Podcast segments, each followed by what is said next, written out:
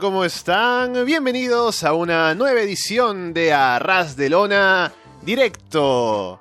Es domingo 11 de noviembre de 2018, estamos Alessandro Leonardo y Carlos Sánchez listos para comentar la actualidad del mundo del wrestling a tan solo una semana de Wargames y de Survivor Series, tanto de NXT como de WWE en el roster principal. Vamos a comentar cómo van las cosas de cara a esos eventos y demás temas, por supuesto, en el mundo del wrestling.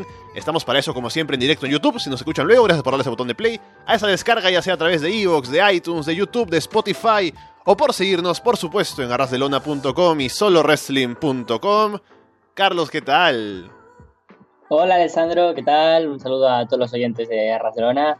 La verdad es que muy bien, apetecía una tarde de domingo volver al directo para comentar qué tal van las cosas camino a Wargames y Survivor Series. Dos pay-per-views que tenemos muchas ganas porque ya sabemos de antemano que, que, van a ofrecernos combates especiales y que van a tener algunos combates que solo podemos ver bajo ciertos imaginarios que dan la casualidad que llegan el mismo fin de semana y sea con más hype o menos hype, pues venimos con ganas y aprovechando que, que Fede una semana más no pasa el, el wellness policy, eh, no, no eh, está en mal estado. La semana pasada ya se presentó cual Jeff Hardy al, al combate contra Sting sin haber visto los programas aquí de risas.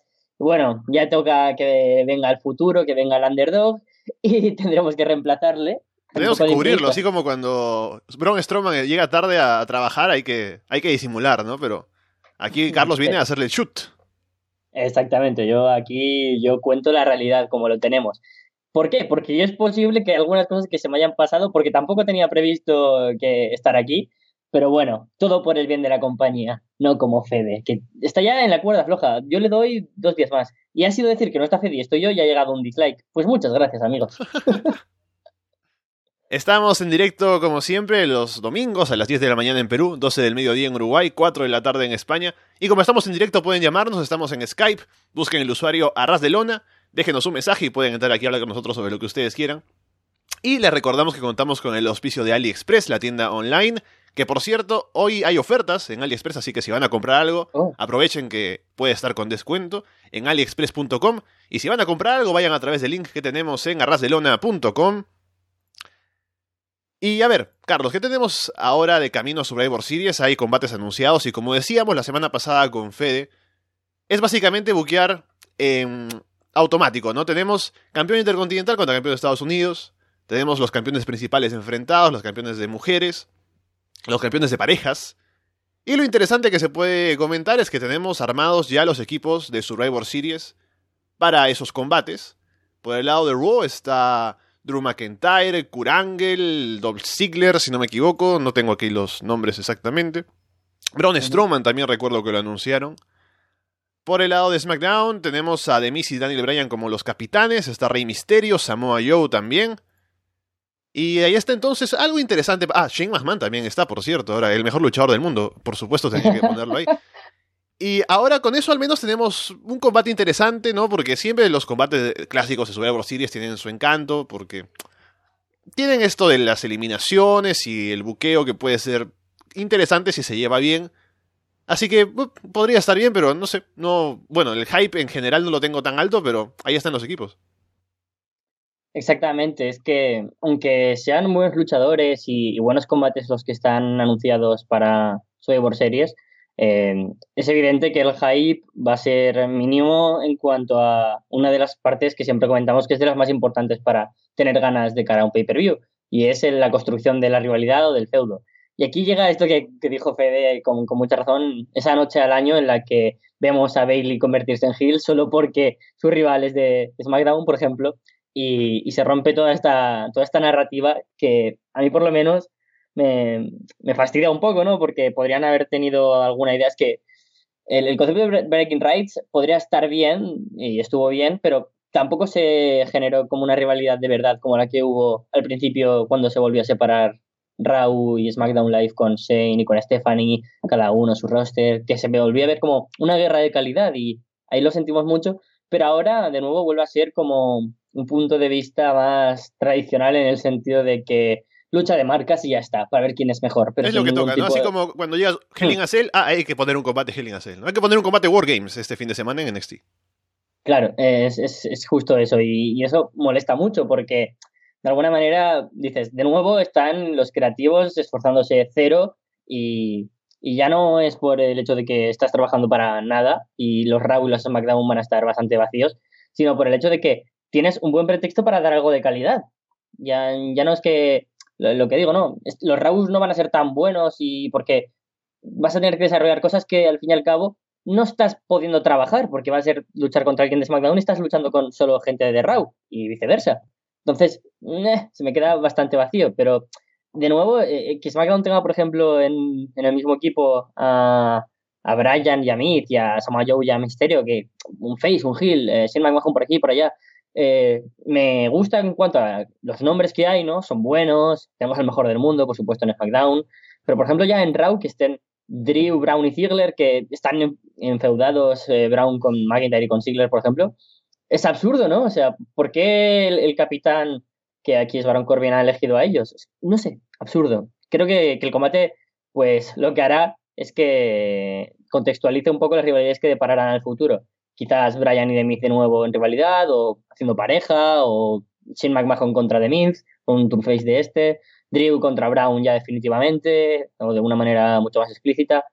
No sé, veremos a ver. Y, luego también me sorprende mucho lo de otra vez el combate de Survivor Series Elimination Tag Team Match, que, que, van a tener que sacar de nuevo toda la purria. Los matadores, Sanity, oh. The Ascension, eh, Rhino y Slater. Eh, que esto me, me, sobra completamente. No, pero a ver, pensemos. Porque tiene que haber cinco equipos de cada lado, ¿es, es así? ¿O cuatro? No sé. Cinco, cinco. Cinco, entonces a ver. Eh, por el lado de SmackDown tenemos ya los usos y a New Day. Uh -huh. eh, AOP están ocupados en Raw porque son campeones y de Bar también por SmackDown porque están, están luchando como campeones entre ellos. Así que ¿quién nos queda de equipos en SmackDown? Um, Sanity. Sanity, sí. Luego... ¿Quién más? Prim Primo y Épico, que regresaron para luchar en unas clasificatorias y ya está. Cierto. No... Y... ¿Se me olvida alguien más? Es que antes estaba el Rusev Day, pero claro, ahora ya no. Uh -huh. Sí. Por el lado de Raw tenemos, a ver, a Gable y, y Ruth. Está The Ascension. The Revival. The Revival, ajá. Está Lucha House Party también, que lo han metido últimas semanas sí. en, en, Raw, especialmente por esto, seguramente, para que estén ahí. Sí. El B-Team. Ajá, ahí está, ahí está completo, cinco equipos. Y mira, nos, recuerdan Anderson y Gallows, cierto, para SmackDown. Ah, verdad, no me acordaba de ellos, imagínense. Madre mía, ¿hace cuánto que no salen en televisión? Los creativos tampoco se acuerdan de ellos. Totalmente.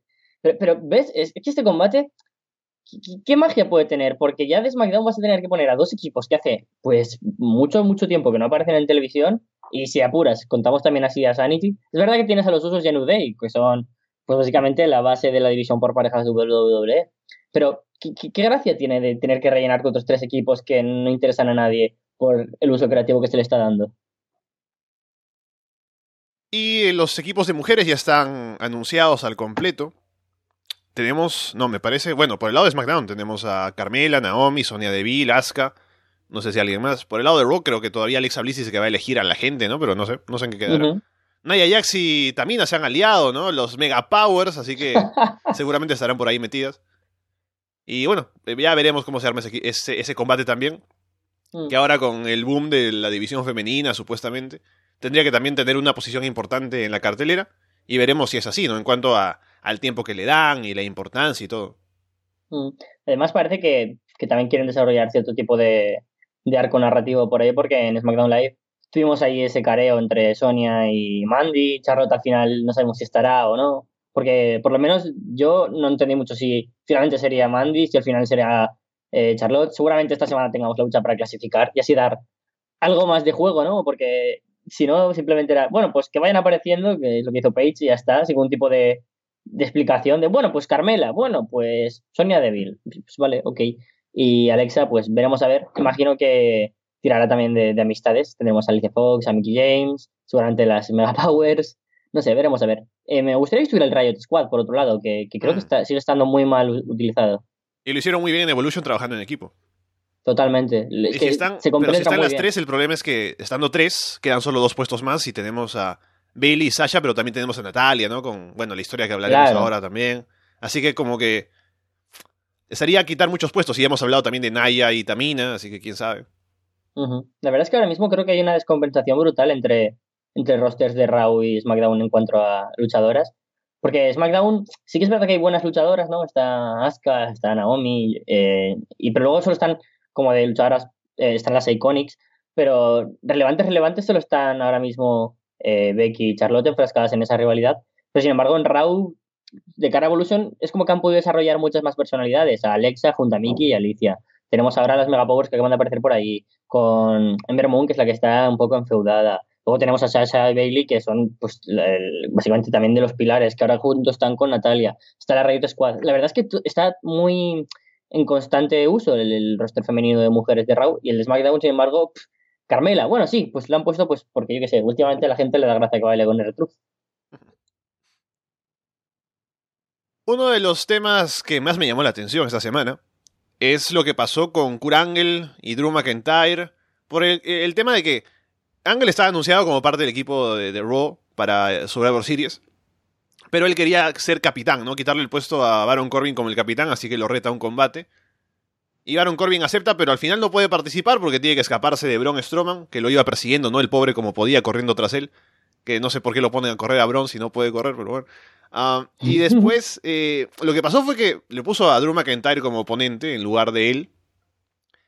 Y en el combate, al final, Drew le gana a Kurangel haciéndolo rendir con un ankle lock. O sea, yo creo, yo estoy seguro de que esto es parte de todo lo que se está viendo y está muy bien, ¿no? De poner over a Drew para cosas más importantes más adelante. Incluso hay un careo con Bobby Lashley que no tiene ningún sentido porque ambos son heels, pero será para algún futuro en el que uno sea babyface, no sé cuál de los dos. Y obviamente lo están cuidando, pero no sé si si habría sido necesario que le gane de esa manera a Kurangel, ¿no? Es básicamente matar toda la credibilidad que le podría quedar a Ángel, siendo la leyenda, estando ya pues mayor. ¿Es necesario que le gane con un Ángel Lock haciéndolo rendir? Hmm. Yo creo que, es básicamente como las veces que, que Drew venció a Kurt Angle en Impact Wrestling y es para dejar un poco más claro que Drew está aquí no solo para ser un usuario importante, sino para ser el futuro. Y creo que mm, ciñéndonos a un poco la idea en mente es vencer a Ángel no solo para ver versión inminente, sino como para ver de que es capaz de vencer a uno de los mejores de la historia. Yo creo que van a tirar por ahí, ¿no? Porque mucha gente sigue diciendo, sí, vale, es Drew, pero están metiendo con calzador, queremos ver hechos, queremos ver algo más. Eh, ahora ha sido un poco el palmero de, de Ziggler en esta pareja, pero un Sigler que ya estaba como una figura agotada, porque ahora tenemos que ver a Drew como alguien realmente candidato a ser ese main event, cara a la empresa, campeón universal. Pues ahora esta victoria contra Ángel ha servido bastante. Pero es que es muy absurdo porque ha sido este combate, como todo el Raw en general. Eh, Baron Corbin eh, está enfeudado con Brown, pero sin embargo está en su equipo. Que Brown está enfrentado, enfeudado con Drew y también están en el mismo equipo. Pero Drew ahora lucha contra Ángel, que en teoría también van a estar en el mismo equipo. Eh, yo, sinceramente, desde el kayfabe, eh, me parece absurdo, porque Baron Corbin, como el, seleccionador ¿no? del equipo, vaya mierda, ¿no? De, equipo vas a meter ahí, que se van a reventar entre ellos, o sea, deberían durar dos minutos. Me da igual, es que a Braun Strowman se la tiene que bufar máximo que esté representando a Raw, porque ¿qué tipo de, de, amor va a sentir hacia Baron Corbin? Y lo mismo Kurt Angle, ¿no? Porque tiene que defender los colores de Raw. Igual el Kurt Angle lo puedes aceptar mínimamente por decir, bueno, fue el primer general manager después de, Kurt, eh, de, Mick Foley, ha sido representante de Raw últimamente, vale. Pero, ¿qué, qué, sentido tiene? O sea, este Raw a mí, es que han habido, a mí el Drew contra Angle me gustó mucho, ¿no? O sea, creo que son dos luchadores que tienen una química, pues, pues patente y que habíamos visto y, y que se conocían de antes en Impact Wrestling. Pero sin embargo, es que todo lo que iba sucediendo no tenía nada de sentido, era muy absurdo para este Team Raw. Sí, aquí la gente en el chat comenta de que, claro, tiene que ser para Drew destrozando a Ángel y que se ponga over. Y yo eso, no lo critico, yo estoy completamente de acuerdo en que Drew debió salir ahí y ganarle a Ángel de manera decisiva, ¿no?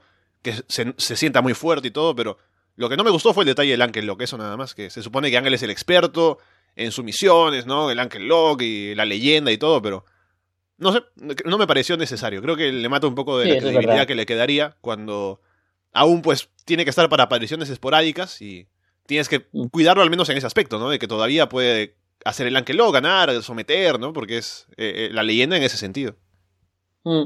Es que eh, es de esta parte de, incoherencias que, tiene Raúl por completo, o bueno, los creativos en general, como Braun Strowman lesionado de rodillas, bueno, pues te ponemos tres combates seguidos en un house show y a correr durante todo un Raw.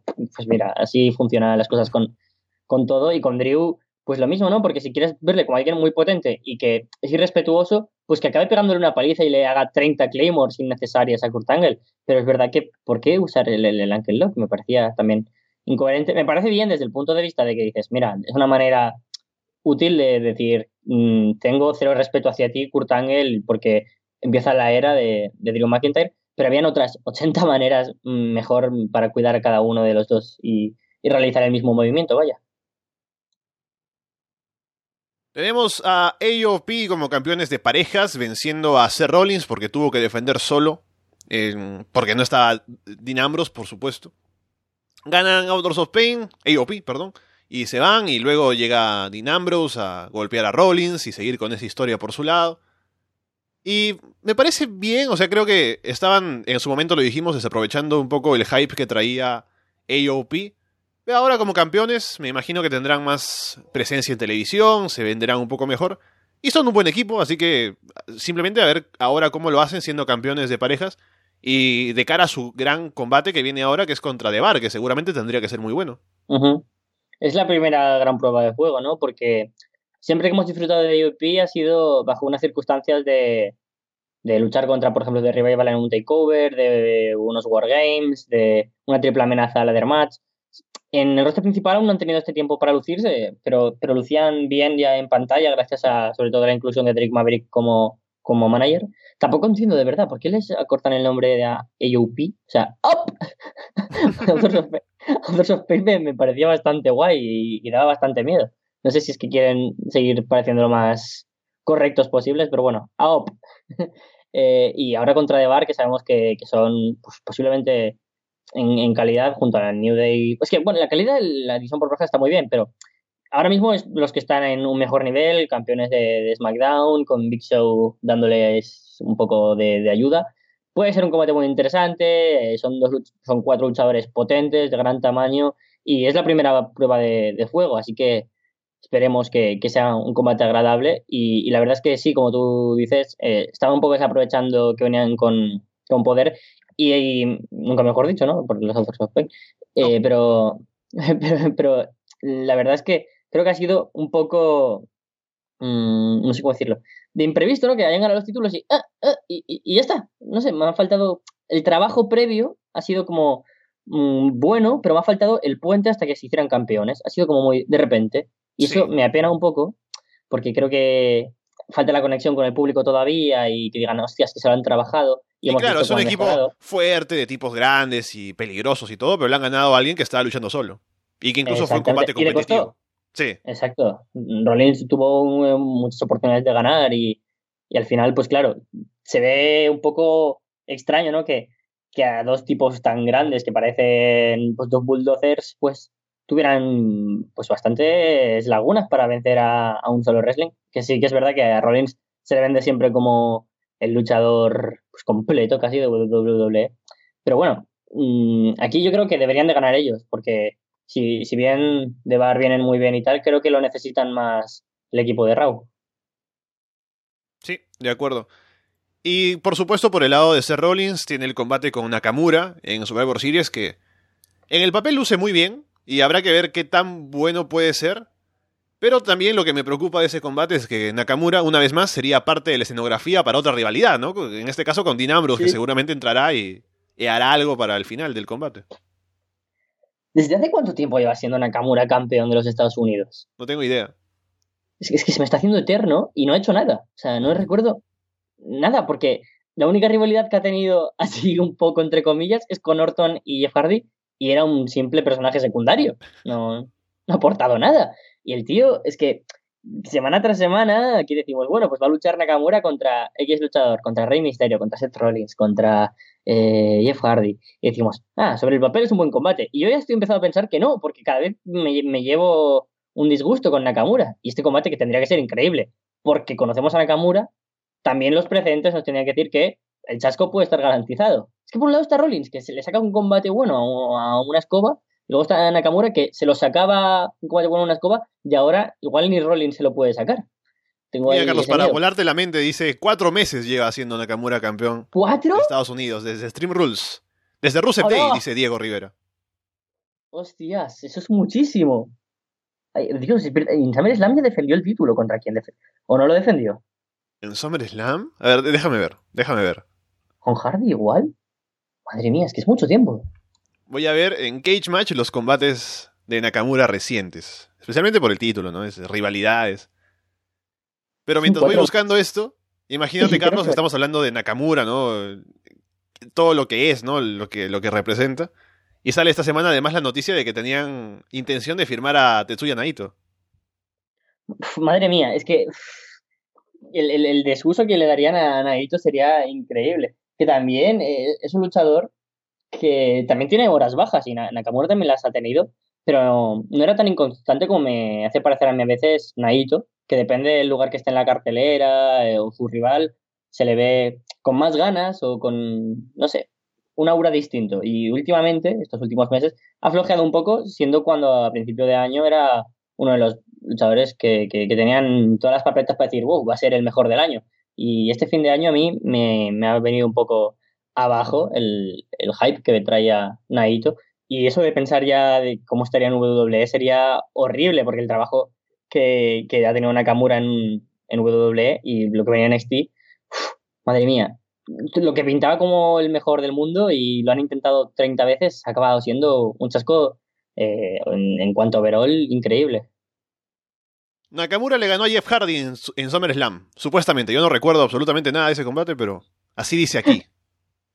Pues yo tampoco recuerdo nada de nada. Es que, solo recuerdo a Randy Orton y a Jeff Hardy en Nakamura. Le recuerdo luchando contra R-Truth, contra Ty Dillinger. Mm. y, encima lo que me fastidia este combate es que de nuevo está puesto aquí eh, con calzador de, ah, tiene que haber Raw contra SmackDown, combate intercontinental contra Estados Unidos. Y ahora nos rompes toda la rivalidad de Ambrose contra Rollins, que tendrían que estar ahí cada semana matándose pero ahora de repente en un pay-per-view pues se van a tener que olvidar el uno del otro, porque eh, hay que defender a Raw. ¿Qué más le da igual Raw ahora mismo a Rollins si tiene a Dean Ambrose mm, detrás de él? Eh, es tan, tan absurdo, pero, pero bueno, una vez más WWE, y como digo siempre, teniendo el nivel de los creativos mm, más bajo que, que, no sé, que los capítulos de Poco Yo, que es una serie para niños de tres años.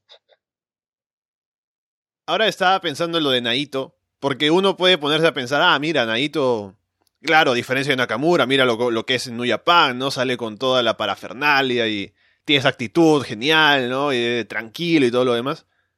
Y seguramente WWE podría ir y romperla, ¿no? Pero hay que pensar en cómo era Nakamura antes de ir a WWE. O sea, si comparamos al Nakamura de New Japan con el, con el Naito de ahora, Nakamura es, creo, incluso superior a, en cuanto a personalidad, carisma y todo. Y miren lo que he hecho con él en WWE. Creo que Nakamura es del siglo XXI el luchador que más veces ha luchado por el título intercontinental y WGP. O sea, venía como no solo uno de los luchadores más importantes, sino el que había defendido el segundo título más importante o optado a él más veces. Y además fue el que llegó a estar por delante del propio Naito en un Wrestle Kingdom por votación popular, cuando la, gente no, no valoraba a Naito como un buen ganador del Climax y se defendió el título intercontinental en el main event, en el combate que, luchaba eh, Shinsuke Nakamura. Y todos le, ficharon eh, WWE y todos estábamos esperando, ¿no? Pues el strong style de cuando se paraba enfrente de, de, su rival en las cuerdas y se dejaba como caer y le hacía estos gestos. Es un tipo que tiene. Es muy pragmático, ¿no? Mucho, mucha expresión corporal. Y en WWE, eso en NXT empezó, pero yo ahora no veo nada del Nakamura de New Japan. O sea, pasaría lo mismo con el tranquilo y con toda esta actitud pasota que tienen ahí, todo acabaría siendo un, luchador más en general. Y ya hemos hablado de los problemas que tiene WWE con el manejo de su roster, que no es que lo hablemos nosotros, es que se ve, ¿no? La cantidad de gente que tienen ahí, no hay suficiente tiempo para todos y no se llega a construir estrellas en, en realidad porque no tienes cómo, por la cantidad de gente y estás obligado a poner rivalidades que se repiten y todo lo demás. Y creo que ¿No sería momento para WWE de parar la mano con las firmas? O sea, ofrecerle un contrato a Naito, claro, es un luchador importante y todo, pero ¿dónde lo vas a poner si es que lo contratas, no? Creo que debería por un momento esperar que pase un tiempo, al menos con la cantidad de gente que tienen ahora, en NXT, que están esperando subir también, Y más adelante, si es que te falta roster, que es difícil que falte con la cantidad que hay ahora, creo que por años, ya debería pensar en alguien más, pero por el momento creo que ya no es, ya no es necesario contratar a más gente. Es que además el mercado ahora mismo, yo creo que en WWE, que aborda tanto, tendría que aprovecharlo el, resto de, empresas para decir, hey, nosotros también te vamos a dar una oportunidad para que nuestra empresa llegue a ser la, competencia. Sí que es verdad que NXT está yendo ahora pues luchadores, yo sé, Keith Lee, Matt Riddle, están por aquí todos luchadores que, que lo están petando por todo el mundo, pero podrían tener New Japan esa picardía, no decir, mantente aquí y además vamos a seguir trayendo a luchadores increíbles, que bueno, en cierta manera lo han hecho, ¿no? Ahora eh, tienen a Shingo Takagi, tienen a, Jericho, podrían aprovechar y, bueno, tienen a The Elite especialmente como el, espectáculo, sin contar japoneses, más importante del wrestling internacional, sin contar WWE también. Así que yo creo que tendría que aprovechar eso, ¿no? Y New Japan plantearle a Naito, quédate aquí porque es que para lo que vas a hacer en WWE, aquí tenemos como la, alternativa y ya no solo ser la alternativa, ser algo más, ser el, rival directo. Eso es algo que, debería plantearse New Japan y, por supuesto ahora mismo pocos luchadores deberían plantearse, a no ser que seas uno de los verdaderos tops del mundo, ir a WWE, porque el mm. tremendo overbooking que hay de gente en NXT teniendo que llevar Evolve como una filial de NXT ya, que me parece vergonzoso, que ya, ya lo hemos comentado varias veces, pero que ahora una cartela de Evolve, la mitad de combates estén con luchadores de NXT y las de Progress también, y próximamente las de XW también. al final todo va a ser como pequeñas colonias, ¿no? WWE y, y, y, sí, claro, de pensarlo ya te cansa. Así que Empresas como MLW, Impact Wrestling, Ring of Honor, New Japan, empresas que están apostando por, el talento independiente y aliarse entre ellas, son las que se tienen que hacer fuerte. Y eso es lo que vemos sobre todo también el fin de semana de WrestleMania, ¿no? Como eh, en cinco ciudades, bueno, cinco puntos de New York, empresas se alían entre unas y otras, hacen sus pay-per-views, New Japan con, con Ring of Honor, Impact Wrestling creo que con House of Glory, eh, seguramente con The Crash. Eso es lo que hay que fomentar más todavía. Porque yo ahora mismo, si, si tuviera que elegir estando eh, WWE hace una llamada, sé que hay pocas posibilidades de poder triunfar verdaderamente en WWE por la cantidad de grandes luchadores que hay. Tienen un background increíble con toda la gente que hay en NXT.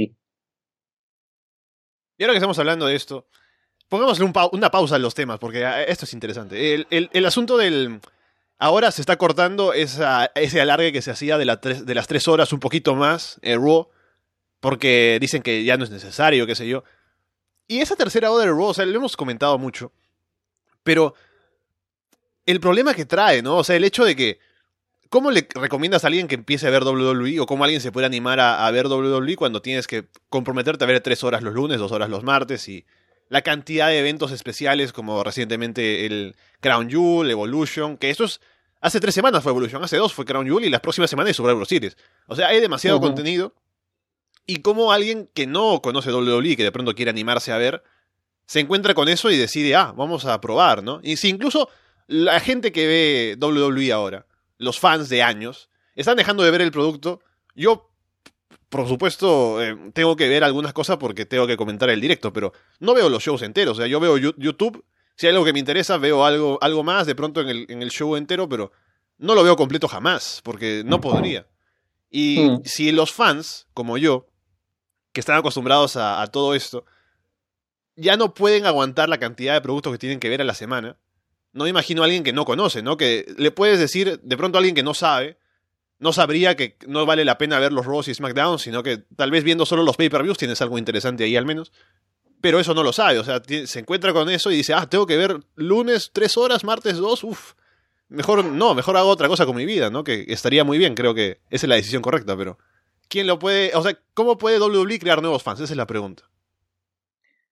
Es complicado, ¿no? Porque sí que esta reflexión que tú dices es algo que, todos nos damos cuenta y es que WWE nos quita a la semana muchísimas horas que podríamos realizar eh, eh, o sea, dedicar a realizar otras actividades, ya sea ver otros productos de wrestling, ver otros productos, series, películas, documentales, o hacer cualquier otra actividad que, nos guste.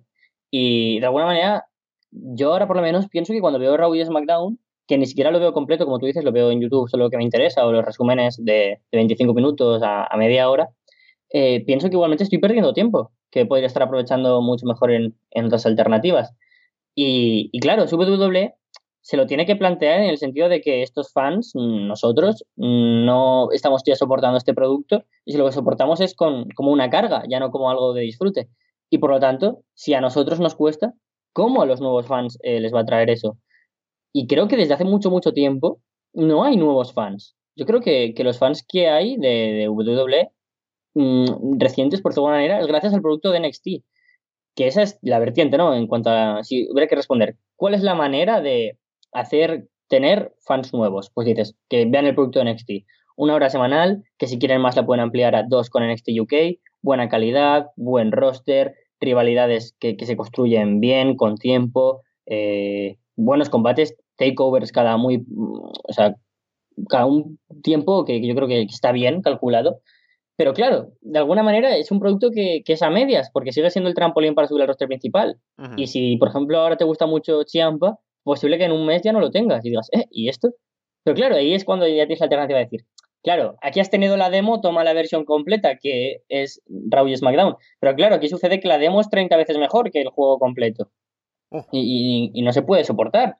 Porque si tú tienes un producto que te gusta y de alguna manera eh, lo mejor es que lo que tendrá que venir a continuación, si es al revés, estás rompiendo toda la dinámica. Y, claro, es lo que a mí me molesta. Y yo a la semana, últimamente, Raw y SmackDown, eh, veo el, resumen que, digo siempre de highlights de, media horita a lo sumo, saltándome cosas, diciendo, uff, esto. Es que, ¿para qué quiero ver a ti luchando aquí? O este combate que, no me va a aportar nada, las rivalidades están atascadas, combates que quedan igual. Pero sin embargo, esta semana en Impact Wrestling hemos tenido a OGs contra los Lucha Brothers en un combatazo, a Seidel contra Moose, o, eh, o, a, Killer Cross contra, contra Johnny Impact. Esos tres combates en, un solo Impact, dices, Dios, pues si son combates de pay-per-view totalmente. O lo mismo en un NXT o en un Ring of Honor, que siempre tienen cosas. Ahora sí el Survival of the Fittest. Dices, joder, es que, ¿para qué tengo yo que desperdiciar tiempo viendo WWE cuando me quita solo Raw, SmackDown y pay-per-views o eventos especiales casi a la semana, unas, si lo hubiera ciñéndome al todo, ocho horas o siete o seis? Aquí me encanta que Rodrigo dice en el chat si NXT es el, demo. ¿Cuál es el DLC, no? Sería 205 Live.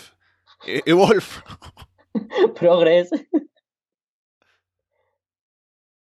En Raw también sucedió esto que es muy curioso. Que salió Natalia ahí con los lentes de sol de su padre diciendo que le iba a dedicar el combate a él. Y en ese mismo combate, al final, eh, Ruby Riot toma esos lentes, los rompe y es como el gran momento de, del shock, ¿no? De Natalia muy triste por lo que ha pasado. Y es un poco, un poco ridículo, ¿no? El hecho de que, primero, que los lentes se los sacan de la nada, o sea, la misma noche que los presentan, la misma noche los rompen, o sea, no podían hacerlo con tiempo, o sea, presentarlos de pronto, no sé, ahora, y dentro de un mes romper los lentes, ¿no? Para que sea más significativo, eso primero. Y segundo, que es aprovechar explotar el hecho de que hay una persona fallecida y ya lo usamos como hit para un segmento, ¿no? Que siempre hacen lo mismo y creo que la única vez que esto ha sido efectivo fue en la rivalidad de CM Punk contra Undertaker con la urna de Paul Bearer, que dije, hostia, la verdad es que me duele, ¿no? Que hayan tenido que usar esta alternativa, pero si la han usado, bien usada, a, mí me gustó mucho, pero esto, esto por todos lados fue malo, pero, pero malo de terrible porque no veo que saliera nada bueno de aquí. Tienes una opción que puede ser bastante deplorable, como es la de que Natalia ahora quiera rendir tributo a su padre fallecido y, bueno, como tú dices, ¿no? Que tener que tener que poner a alguien fallecido como excusa para dar un push a alguien o trabajar una historia, pues muy poco imaginativo. Pero es que si además ya traes algo para alguien que, que da igual, porque es una rivalidad que ¿quién más nos da la Riot Squad contra ellas que ya han estado luchando? Y, una cosa que traes como que podría ser interesante de Cliffhanger y dejarlo semanas tras semanas, ya te lo cargas la primera semana con cero hit y, bueno, me parece un poco una rivalidad para niños. Quiero decir, el villano que... Mira, rollo los Looney Tunes, ¿sabes? Eh, Bugs Bunny compra algo, le rompe el malo, eh, un jarrón, por ejemplo, y ya le persigue por ello. Es lo más básico que pueda haber. O sea, los niños de 5 años enteran fácilmente esta rivalidad. Pero yo es que ya pido hasta mm, algo un poco más trabajado de que sea un nivel de, de, de, una rivalidad culta, no, no solo, oh, mira, traigo esto que era de mi padre y lo rompo y ya está y se pegan. Me parece, es que me, da bastante igual esto. No, y aparte, es lo que dices, ¿no? Que ¿Alguien se va a beneficiar de esta rivalidad? O sea, pongámonos a pensar en serio. ¿Esta rivalidad importa a alguien? O sea, es Rayos de Squad contra Sasha, Bailey, Natalia. Si fuera, a ver, imagínate. Ronda Rousey, en el main event de, los Raws, ¿no? Porque es la campeona. Tiene alguna especie de, de objeto que en su momento le regaló Roddy Piper, ¿no? Tuvieron una reunión y le dio y ahora se lo dedica y lo tiene. Y de pronto alguien viene y Nia Jax viene y lo rompe, ¿no? Pero no, no tan rápido, ¿no? Que lo presenta la misma noche y lo rompe, ¿no? Como en este caso. Y eso sería. También sería explotar el fallecimiento de alguien, también sería un poco ridículo, pero al menos podrías tener la excusa de que, ah, esto es porque es una rivalidad importante, porque Nia Jax va a ser ahora la gran heel que todo el mundo va a odiar, y van a querer que Ronda Rousey tome, tome venganza por lo que le ha pasado, pero eso es muy diferente a lo que han hecho acá. Sí, es que cambia todo, porque uno de los aspectos más importantes, no solo en un combate, es, sino en una rivalidad, es el timing. Y creo que, que es lo más importante casi, porque si tienes algo súper interesante, tienes que no abalanzarte muy rápido para decir, hostias, que podrían haberse ocurrido más, ni dejarlo cocinar tanto, tanto tiempo que se te acabe quemando. Decir, es que, uff, demasiado. Hemos tenido casos por, por los dos lados, ¿no? Un Kurt Hawkins que decimos, oh, esto va a ser muy interesante, y que estuvo, no sé, 30 meses diciendo las mismas estupideces y al final, pues, no hizo nada. Y luchadores que de la nada se convirtieron en campeones, tuvieron rivalidades, no atrayeron porque no se había trabajado con ellos y, por supuesto, al garete pues por ejemplo, Mike Bennett y, o sea, Mike Canelis y María Canelis, una rivalidad ahí de la nada, absurdo. Y es que aquí, si le sumas eso a que nos da igual, que creo que es lo más importante, porque ¿de dónde sale esta rivalidad? De la nada, era una excusa para Evolution. ¿Por qué Natalia está unida a ellas? Pues porque son faces y ya está, no hay ningún tipo de pretexto. ¿Por qué se enfrentan Riot Squad? Porque son malas y ya está. Pues trabaja un poco cualquiera de esos aspectos y mejorará. Pero es que si el interés que tienes es que avance sin contarnos nada nuevo y las cosas nuevas también están mal hechas, obviamente esto hace que, la pérdida por el producto, o sea, la pérdida de interés por el producto sea máxima, porque no hay ni un punto al que aferrarse para intentar querer ver más cosas, más cosas y más cosas. Una cosa más de Raw, que tiene que ver con esto del interés, que estamos hablando de un Raw que se hizo en el Reino Unido, donde normalmente los fans son muy activos, ¿no? Hacen ruido y demás. Y en general el show fue bastante aburrido, así que no hubo mucha reacción. Por el momento de más nula reacción de todo el show, diría yo, es cuando primero sale Nadia Jax, ¿no? A, contestarle a Ronda Rousey, a decirle, hey, te espero, y con una sonrisa, ¿no? Ella es babyface, lloró en Evolution de emoción, ¿no? Y la gente, ah, contenta por e, contenta la gente por, por la victoria de Nadia Jax y por todo. Y ahora en Raw, lucha con Denver Moon, y Ember es una luchadora que en Evolution estaba muy over. Y le gana, ¿no? Y luego sale Tamina. Y entre ambas la atacan y nadie, nada, le importa. O sea, no hay reacción, no hay abucheos, no hay nada. Se, dan, se da este encuentro de los Mega Powers y muere, ¿no? En cuanto a atención del público. Y no sé si eso será un indicativo para que hagan algún cambio con esta historia, pero al menos por ahora, igual que la gente ahí en el Reino Unido, yo tampoco estoy para nada interesado en ver la unión entre Naya Jax y Tamina. Es que tú imagínate, tiramos 14 años atrás, ¿vale? Tenemos a Eddie Guerrero como campeón, ¿vale? Eddie Guerrero, luchador querido por la gente, que ha sumado muchísimos fans porque tiene calidad, porque conecta mucho. Es, posiblemente una de las atracciones más, importantes que tenga en el mundo WWE. Y tienes eh, a Rey Misterio, que está empezando a, a fraguarse, tienen química, podrían dar un, gran combate, y de repente decides que, no sé, eh, Road Animal, eh, Road Warrior Animal y Heiderich eh, ataquen a Rey Misterio y sean los que vayan a enfrentar a Eddie Guerrero. Pues esto es lo que ha pasado. Ember Moon tiene calidad, es, buena, o sea, en, el sentido de que es buena face, ¿no? De, a tope, la gente le, está apoyando. ha generado ya una, historia detrás de, de superación desde que está en el roster principal no ha tenido momento para, lucirse y ahora está cocinándose ello. Pues de repente cogen a dos tías grandes y solo por ser grandes las juntan para luchar contra Ronda Rousey sin que nos interese ninguna. Pues es que ya está, es que se agota de nuevo la fórmula de nuevo. La puta manía de, poner a luchadores grandes que, nos dan igual, de verdad, que oh, ¿Qué interés tengo de ver a Tamina en 2018? No lo he tenido desde 2011 que debutó, lo voy a tener ahora. No me ha valido ni como manager de Naomi, ni como manager de los Usos, ni como manager de Natalia. Y ahora sí va a ser de pareja de, Naya Jax como me interese, pues absolutamente. Pues que, pues claro, sí, tengo muchas ganas de ver a Tamina. De verdad. A veces mm, yo creo que habría que poner grandes carteles en los RAW de no queremos esto. para que pero claro, te los incautarían y bueno, todos te, te darían uno que diga ah, división femenina de parejas. sí, campeonas por parejas Naya y Tamina, eso es lo que queremos, sí. Aquí Diego en el chat dice que más bien fue ese silencio fue el impacto, ¿no? De, verlas ahí juntas, fue que se paró el tiempo y por eso no, no había reacción. Es que ya no es que no habían abucheos, es que hubo silencio en plan, me, da igual. Era, era, oye, es que me, dio esta vergüenza ajena. Cuando algo se abuchea porque no nos gusta, estamos buscando reacción, pero esto fue un, ¿en serio está pasando esto? Bueno, pues da igual. voy a esperarme aquí sentadito a que pase lo siguiente y no voy a cansarme mucho porque sé que lo siguiente también lo voy a tener que abuchear y prefiero guardarme esa energía. En SmackDown tuvimos un par de cosas también relacionadas con lo que viene para Survivor Series y creo que por, el momento lo que más da para comentar es el hecho de que cuando vimos el final de Crown Jewel, con Shane McMahon coronándose como el indiscutible mejor luchador del mundo, teníamos esto de que, ah, seguramente va a ser el turn heel, es la única explicación. Y al menos por ahora en SmackDown, no he visto nada de McMahon heel. O sea, ¿cuál es la excusa ahora? Porque yo creo, aún tengo la, la, fe, ¿no? Si es que se puede decir así, porque no, no, o sea, en realidad no me importa tanto. Pero aún es posible que Shane todavía no esté consciente de, de que es Gil, ¿no? Y de pronto más adelante haga algo. Pero al menos por ahora, la gente lo abuchea cuando aparece, pero él dice, no, eh, yo no soy el mejor del mundo, qué sé yo, ¿no? Y no es Gil. Y no sé. O sea, al final no sé si de verdad se justificará lo que pasó en Crown Jewel o no. Yo creo que no, que lo, van a dejar como... Eh, me imagino una reunión de Vince McMahon con todos los participantes en Crown Jewel, decir, ¿Quién quiere ganar esta copa manchada de sangre? Y todos, bueno, yo es que, mira, Vince, a mí no me gustaría mucho, la verdad. Bueno, pues se la damos a Shane y ya está.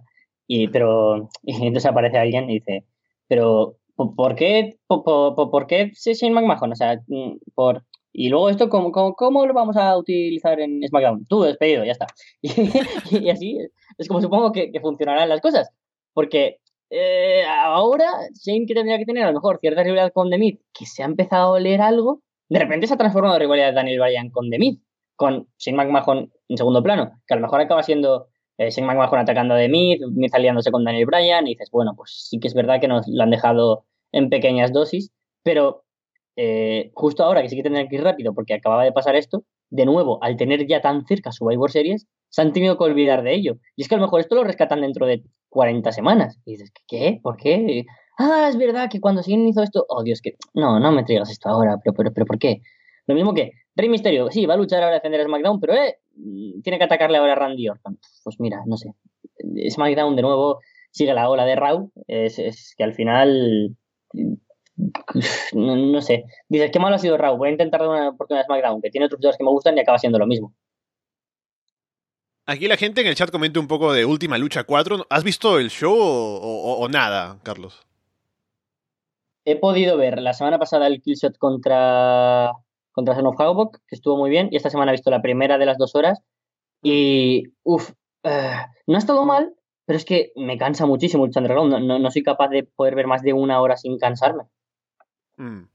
No sé si animarme a ver el show, porque veo que la gente comenta que estuvo bien, que dejó algunas cosas para una posible, eh, hipotética quinta temporada, si es que sucede.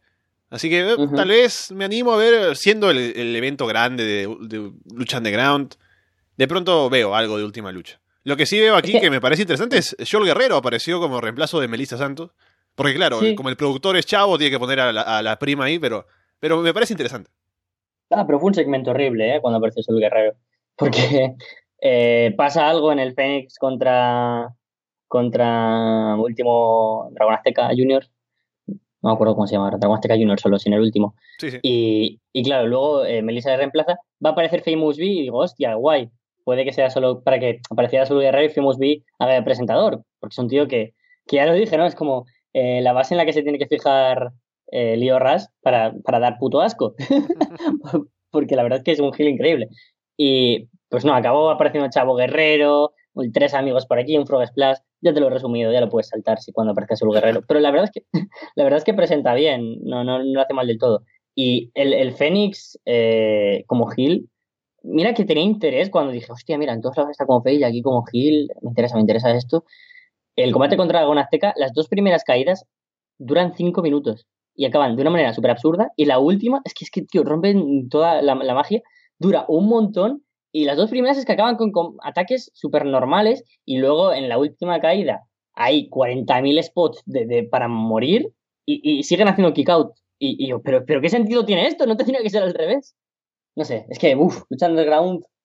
Ya creo que si hay una quinta temporada, ni siquiera voy a animarme a hacer como he hecho esta y es ver los dos primeros y los dos últimos capítulos. Daniel Bryan y Demis han sido asignados como co-capitanes en SmackDown de los del equipo de Survivor Series.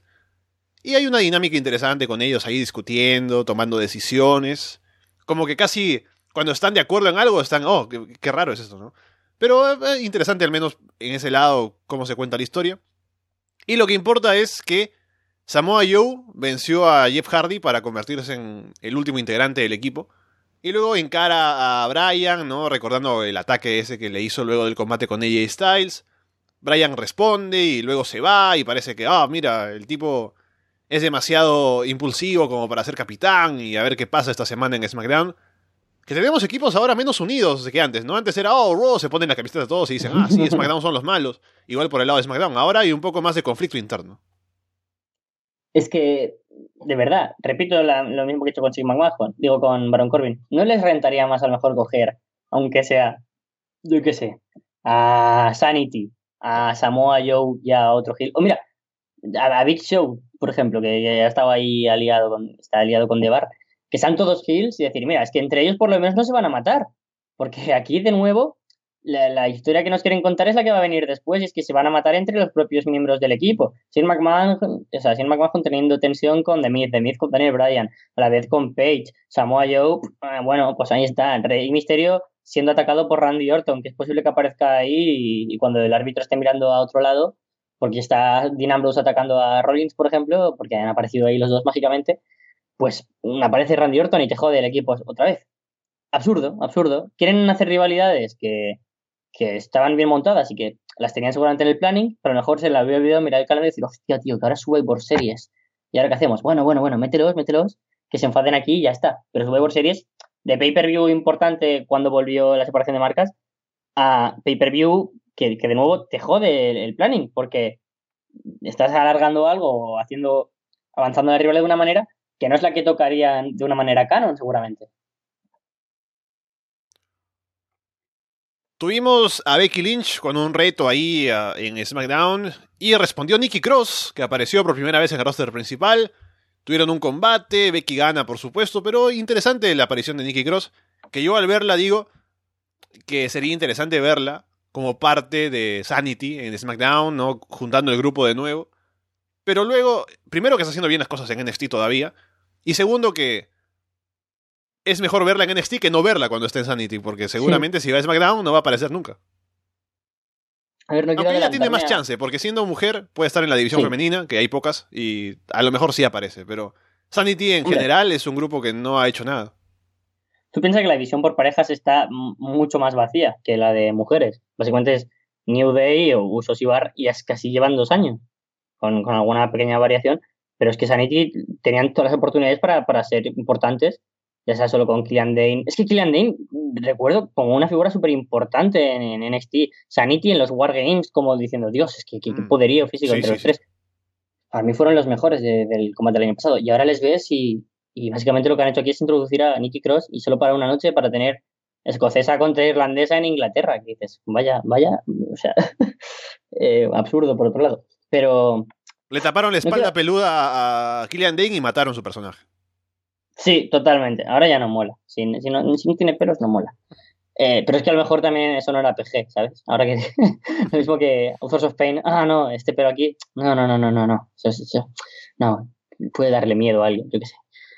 Es que madre mía, qué absurdo todo. Eh, lo, que quería comentar de aquí es que no quiero eh, anteceder a algo que comentaremos luego de NXT, de la rivalidad que está teniendo ahora Bianca Belair, pero en teoría estaba teniendo una rivalidad ahí con Nikki Cross, pero que ahora de repente ya no. Y, no sé si es que esto ya es como las bases para tener a Nikki Cross 100% en el principal, porque, claro, eh, la, otra historia que tenía, aparte con Bianca Belair, era la de que ella era quien sabía qué luchador había atacado a Lister Black, pero que ya se sabe todo y esta semana es Wargame, ¿qué pinta ya Nikki Cross? Nada.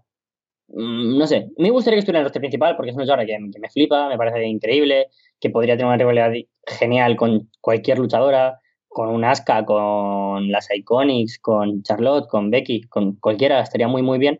Y además que podría, como tú dices, eh, darle fuerza a Sanity, reintroducirles como alguien importante, que tengan eh, a Sanity presencia en cualquier tipo de, división, la de por parejas con Wolfie Dane, Eric Young, por ejemplo, como retador para Nakamura, Nikki Cross para la, división de mujeres. Y además que es que en NXT dieron un gran trabajo. Y creo que sería algo increíble, pero luego acabaría pasando lo de siempre, ¿no? Nikki Cross ha sido pues una de las mujeres más importantes, posiblemente la más importante desde que se fue Asuka de, NXT, más incluso que, que Shayna Baszler y que Kairi Sane. Y en el roster principal tenemos muchas ganas de verla, pero seguramente luego sería un bajón, mal utilizada, perdiendo contra Carmela, ¿sabes? Tuvimos buenas promos de Ronda Rousey y Becky Lynch de cara a los combates que tendrán en. al combate que tendrán en Survivor Series. Y también salió AJ Styles a hacer una promo sobre Brock Lesnar. Y.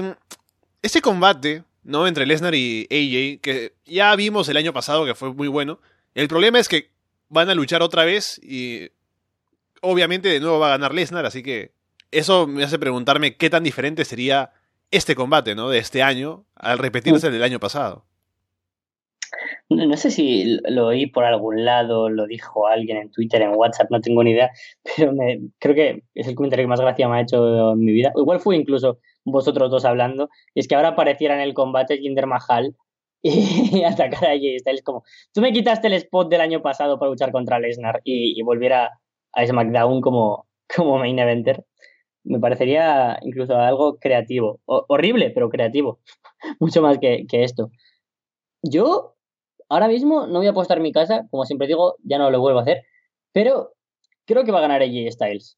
AJ Styles mm. lleva 400, ya va a superar los 460 días como campeón y quizás plantear a Lesnar como alguien que, sí que tiene puntos débiles, que ya perdió contra Roman y ahora sí que es verdad que venció a Brown de forma muy dominante, pero AJ Styles, si, si llega siendo campeón tanto tiempo es por algo y me gustaría que fuera así. Porque de alguna manera, quien ya venza después a, a Styles se ve como alguien también a la altura quizás del hombre que venció a Brock Lesnar. Pero luego, todo esto que dices, hostia, es que acaba siendo un win-win, acabará siendo la teoría que dije de todos pierden. Eh, pierde AJ Styles, Lesnar gana, pero nos da igual. No, el próximo rival de AJ Styles pues aparecerá un poco de la nada. El próximo rival que haya para Brock Lesnar también será invencible. O sea, digo también, no podrá vencer a Lesnar porque ya se ve como alguien invencible. Ya sea Drew, ya sea. Se han cargado a Brown, se han cargado a Brown de la nada otra vez. Mm. es, alucinante lo, lo, mal, lo, lo mal que, que, es todo lo que involucra a Lesnar en WWE desde el punto de vista no económico. Es que creo que están obsesionados, ahora hablando de la historia de Braun Strowman, obsesionados con una historia, que es Lesnar el tipo dominante y el próximo gran babyface tiene que ir y, Lesnar ya le fue, ya, le ganó una vez, pero hay por ahí el, rumor de que ah, podría haberle ganado, como en el caso de Braun Strowman ahora, que le atacó antes y por eso le ganó. Y ahora Brown tiene que ir a hacer la historia de que, oh, la recuperación, vamos a, destronar a Lesnar por fin, que otra vez tiene el título secuestrado, cosas así. Y por eso me imagino, así como con Roman Reigns en su momento, Braun Strowman gana Royal Rumble y luego gana WrestleMania, ¿no? Y se acabó. Y ahí está la historia más predecible de, todas. Solo sería más predecible que, que, apareciera en el main event Samoa Joe para atacar a AJ Styles. Y lo de Braun Strowman ahora, como comentaba más temprano, me llama la atención esto de los rumores de la impuntualidad, algunos problemas en backstage. No sé qué tan grave sea esto como para hacerse público así. Pero siendo Braun ahora a quien parece que van a apuntar como la nueva cara de la empresa, al menos por el momento, es interesante ver que habría problemas por, por ahora con él, de cierta manera, y si esto afectaría el estatus que estarían teniendo en mente para él más adelante. Eh, yo espero que, eso no. Y en realidad, pues sí que la disciplina es algo muy, muy importante, ¿no? Ser por ejemplo, esta, eh, esta misma semana ha pasado en el fútbol, en, un equipo tan importante como el Fútbol Club Barcelona, mm. Dembélé, un jugador que, que, valió 100 millones, que le decían como el reemplazo de Neymar, también se ve que ha llegado tarde a los entrenamientos o algo y ha caído de la convocatoria. Y dices, hostia, es alguien importante y se lo ha cargado. Vale, no es tan importante como puede ser Messi, Luis Suárez o, o Piqué, pero es alguien importante. Pero es que aquí Brown es todavía más importante, así que... Y además es que jodería porque es de las pocas cosas interesantes que tenemos en Raw y ya se la están cargando. Eh, además, yo creo que la vara de medir estas cosas en WWE es tan amplia de que alguien hace algo mal y depende del apellido que tengas. Si te llamas Kennedy está despedido. Si te llamas Orton, ah, no ha pasado nada. No, es, tu ejemplo, ¿no? Si Dembélé llega tarde, suspendido o, no convocado. Pero si Messi llega tarde, dice, no, que, venga a la hora que quiere, ¿no? A la hora que él viene empezamos. pues es que eso pasa con Lesnar. Lesnar demanda X mm, dinero por X apariciones y siempre victorias y no tal cosas. Ah, se lo concedemos. Pero luego el resto de luchadores están en unas condiciones tan, tan deplorables que dices, hostia, es que esto no se tendría que, que aceptar. Y bueno, el debate que, siempre se saca a la palestra, ¿no? De un sindicato de wrestling, pero al fin y al cabo es muy complicado, ¿no? Creo que, que no funcionaría, pero es que se tendría que hacer algo así parecido. Y aunque la, la comparación entre Dembélé y Brown no ha sido igual lo más acertado, sí que va por el camino de que mm, hay que tener esa, esa mano dura quizás de, de igual quien seas que no puedes permitir ciertas cosas y, pero a ver, tampoco te vamos ahora a quitar del main event por haber llegado tarde unos días, pero sí algún tipo de, de reprimendas que estaría bien. Pero también te digo que, que, esto, por ejemplo, tú leíste la noticia de Tony Storm está lesionada. Mm. Pues igual lo de lesionada se referían a lesio Rob Van Damme nada, uh. lesio Jack Swagger nada. Según he leído yo por ahí rumores, porque le pega un poco a, al cigarrillo de la risa. no, y, yo creo que esto es bastante común, según he escuchado, en, en la escena del wrestling en el Reino Unido. Ah, sí, que es como, en lugar de usar painkillers o cosas así, es bastante común el uso de marihuana entre los luchadores. Y con la política de bienestar de WWE, no sé cómo sería compatible ese estilo de vida con ahora que estén en NXT UK. Yo, yo de gente de, confianza eh, que, tienen fuentes pues, pues verídicas de trabajando en, Reino Unido, me comentan que gente como Tyler Bate le pega bastante no solo a, la marihuana, sino a otros tipos de drogas. Y, y, esa es una de las posibles condiciones de, por las que perdió el título en este UK, según me, contaron a mí.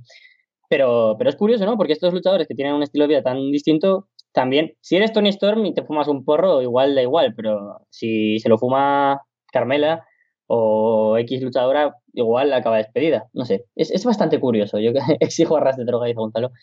Eh, yo creo que la vara de medir, como digo, eh, depende mucho de quién eres y eso mm, podría afectar sobre todo a la moral de los luchadores. Sí, lo importante también el mensaje de que hay que llegar puntual a, los lugares, ¿no? Al trabajo. Pues, es, para, es parte de la imagen de uno, ¿no? Es parte de, de, cómo te ven los demás también. Y cuando vas a ser alguien importante dentro de una empresa, como en el caso de Braun Strowman, tienes que ser disciplinado. Sí, sí, totalmente. Además que a mí me fastidia mucho porque yo soy de los que llega pronto a todos lados y mis amigos llegan tarde.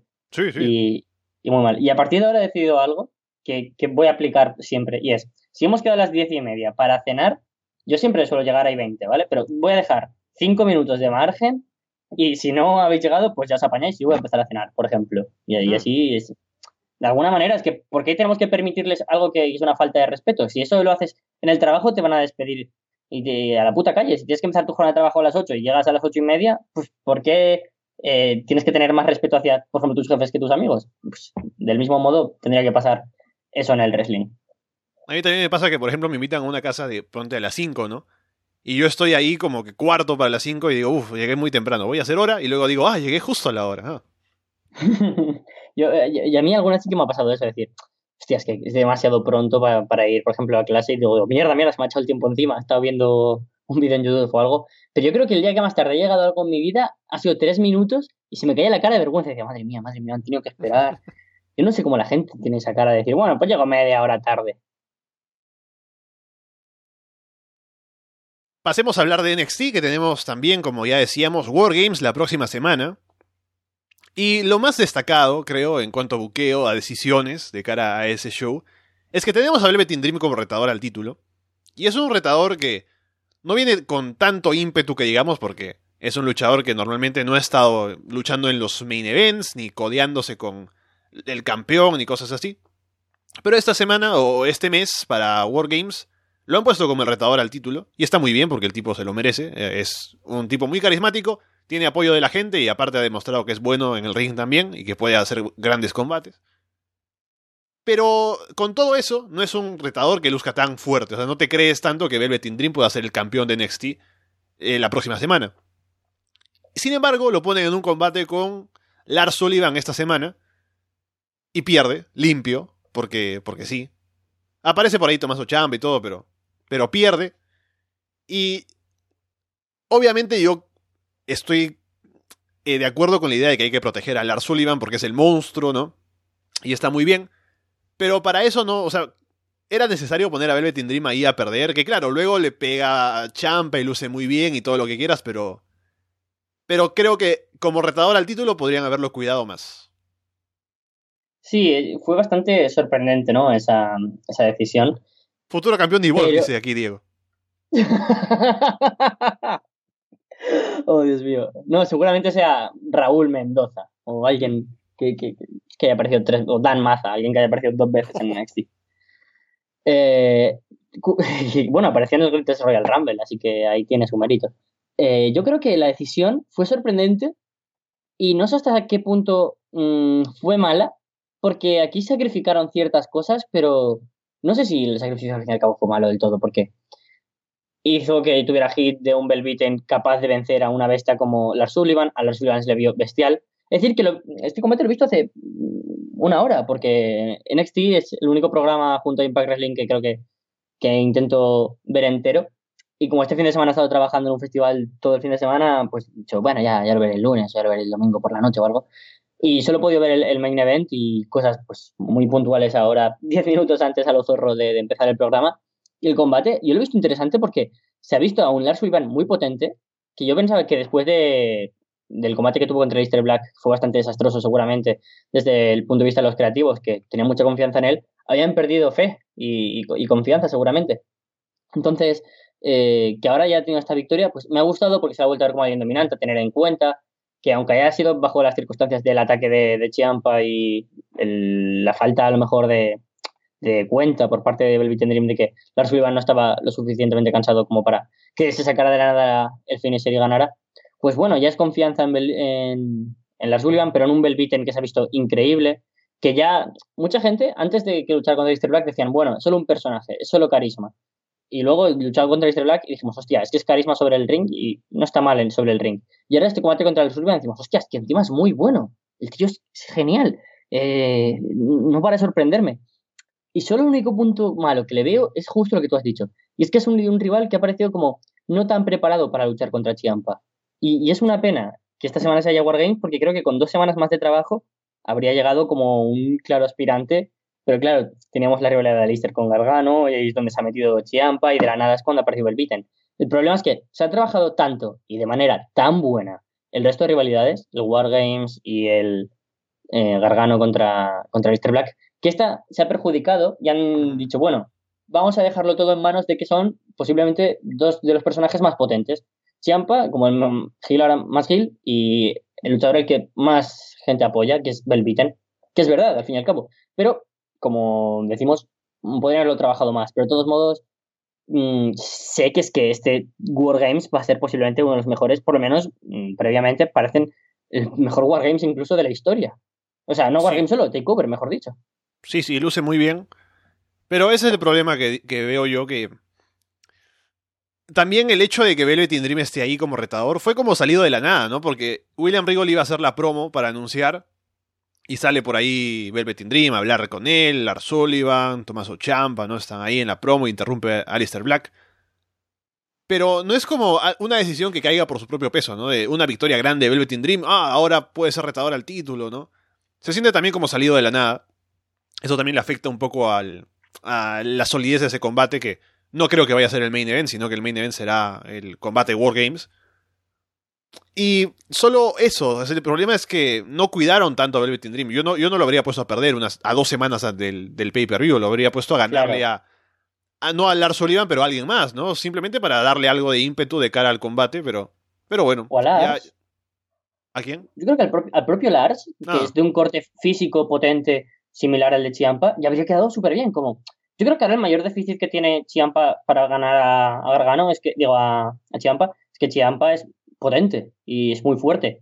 Y ahora se la ha visto como capaz de ganar a Lars, pero si ya no ha sido capaz de ganar a Lars, ¿por qué podría vencer a, Chiampa? Así que yo creo que a un Keith Lee, a un Dan Maza, aunque sea, mm, yo creo que sí que le habría hecho ganar.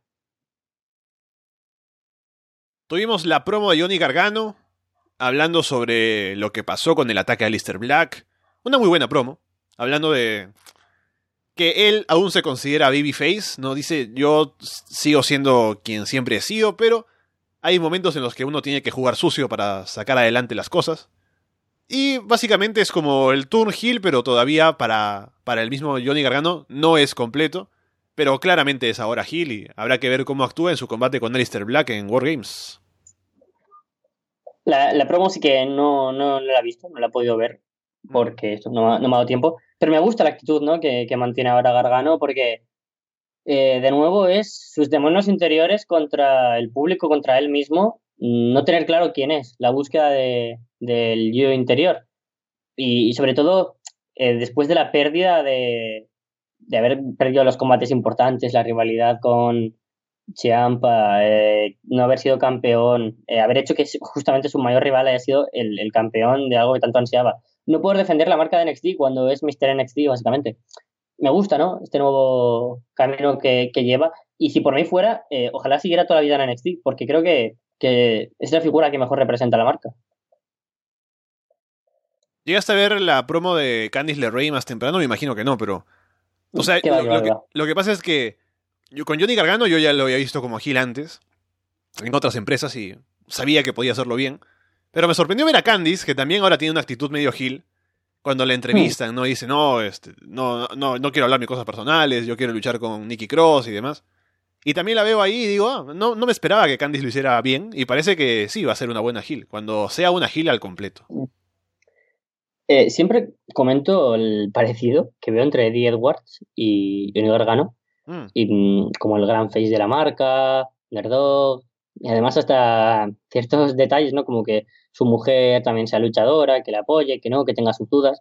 Y creo que la única diferencia así notable que veo entre los dos ahora, en esta lucha buscarse a sí mismo eh, y optando por la violencia, como el nuevo personaje entre, entre el antiguo John y el antiguo Eddie, es que Alisa siempre ha estado en contra ¿no? de esta nueva actitud y aquí, sin embargo, sí que tenemos a Candice optando por decir, bueno, es una buena decisión, cosa que me gusta porque es distinto a lo que hemos visto con Eddie y me interesa, pero que no entiendo. O sea, mm, me falta una explicación de por qué no solo me vale que, ah, sí, es mi marido y creo que tiene razón en, en esto, sino de que realmente no ha sido ético lo que está haciendo, porque tiene que tener razón es, es extraño, pero, pero me gusta, ¿no? Ver que, que Candice a lo mejor también está adoptando esta nueva posición. Habrán hablado en su casa, ¿no? No es como en el roster principal que la gente no se ve en toda la semana, que no hay Raw.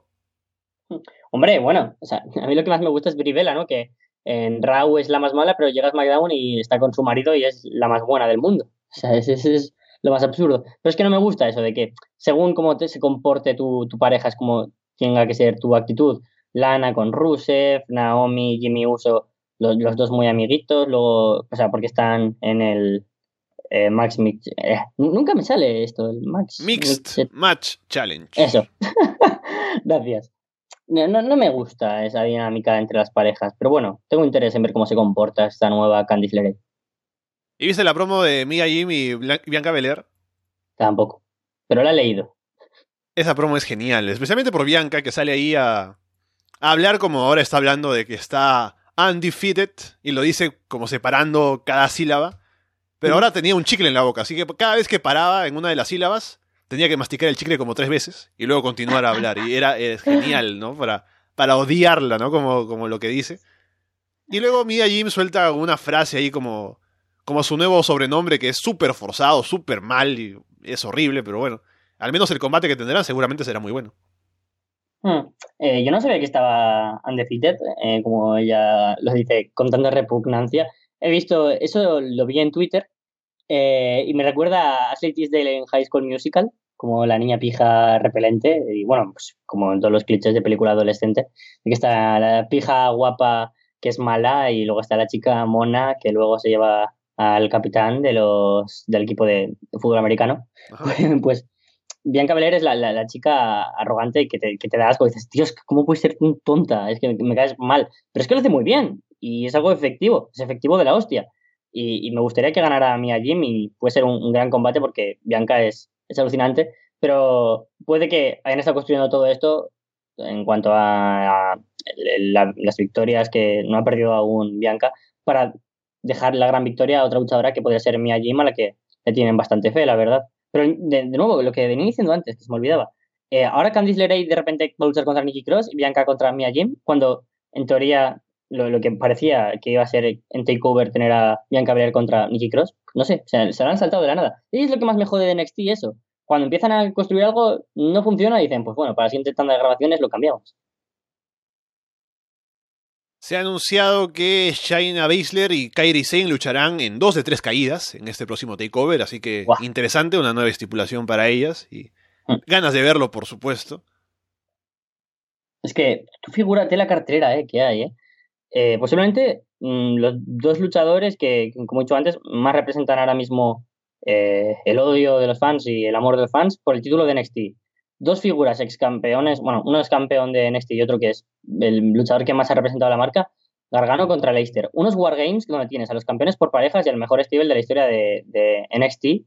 Eh, luego además a Ricochet como campeón de Norteamérica, al WWE NXT UK Champion y a los War Riders. O sea, hostia, y ahora un combate dos, entre, dos a tres caídas entre dos luchadoras que siempre que luchan eh, se nos hace la boca agua. Es que, es que no hay ni un combate mal planteado. Ya aún anunciarán a lo mejor a última hora que me gustaría. Matt Riddle y Keith Lee contra Castizono o alguna cosa así. No creo que lo hagan, pero podrían haberlo hecho perfectamente y no desentonaría nada en la cartelera. Claro, solo que pasa como estos combates serían largos, especialmente War Games y este que es dos de tres caídas.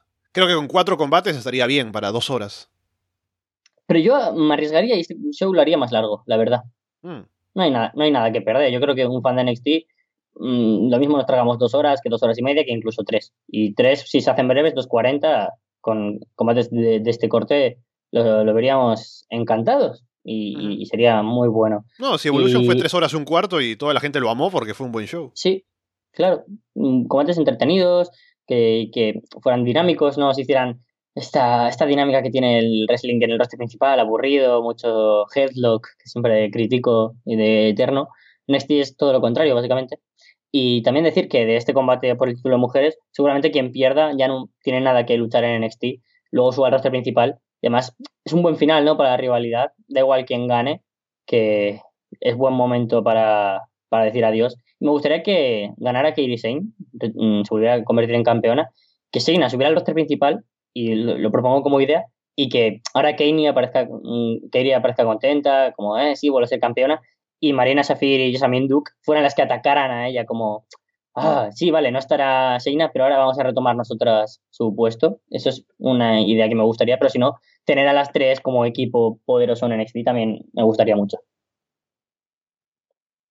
Y finalmente para la próxima semana se anunció un combate entre dos representantes de los equipos de Wargames para ver qué equipo tendrá la ventaja en el combate, que por supuesto va a dar un heal, pero habrá que ver primero quiénes se enfrentan.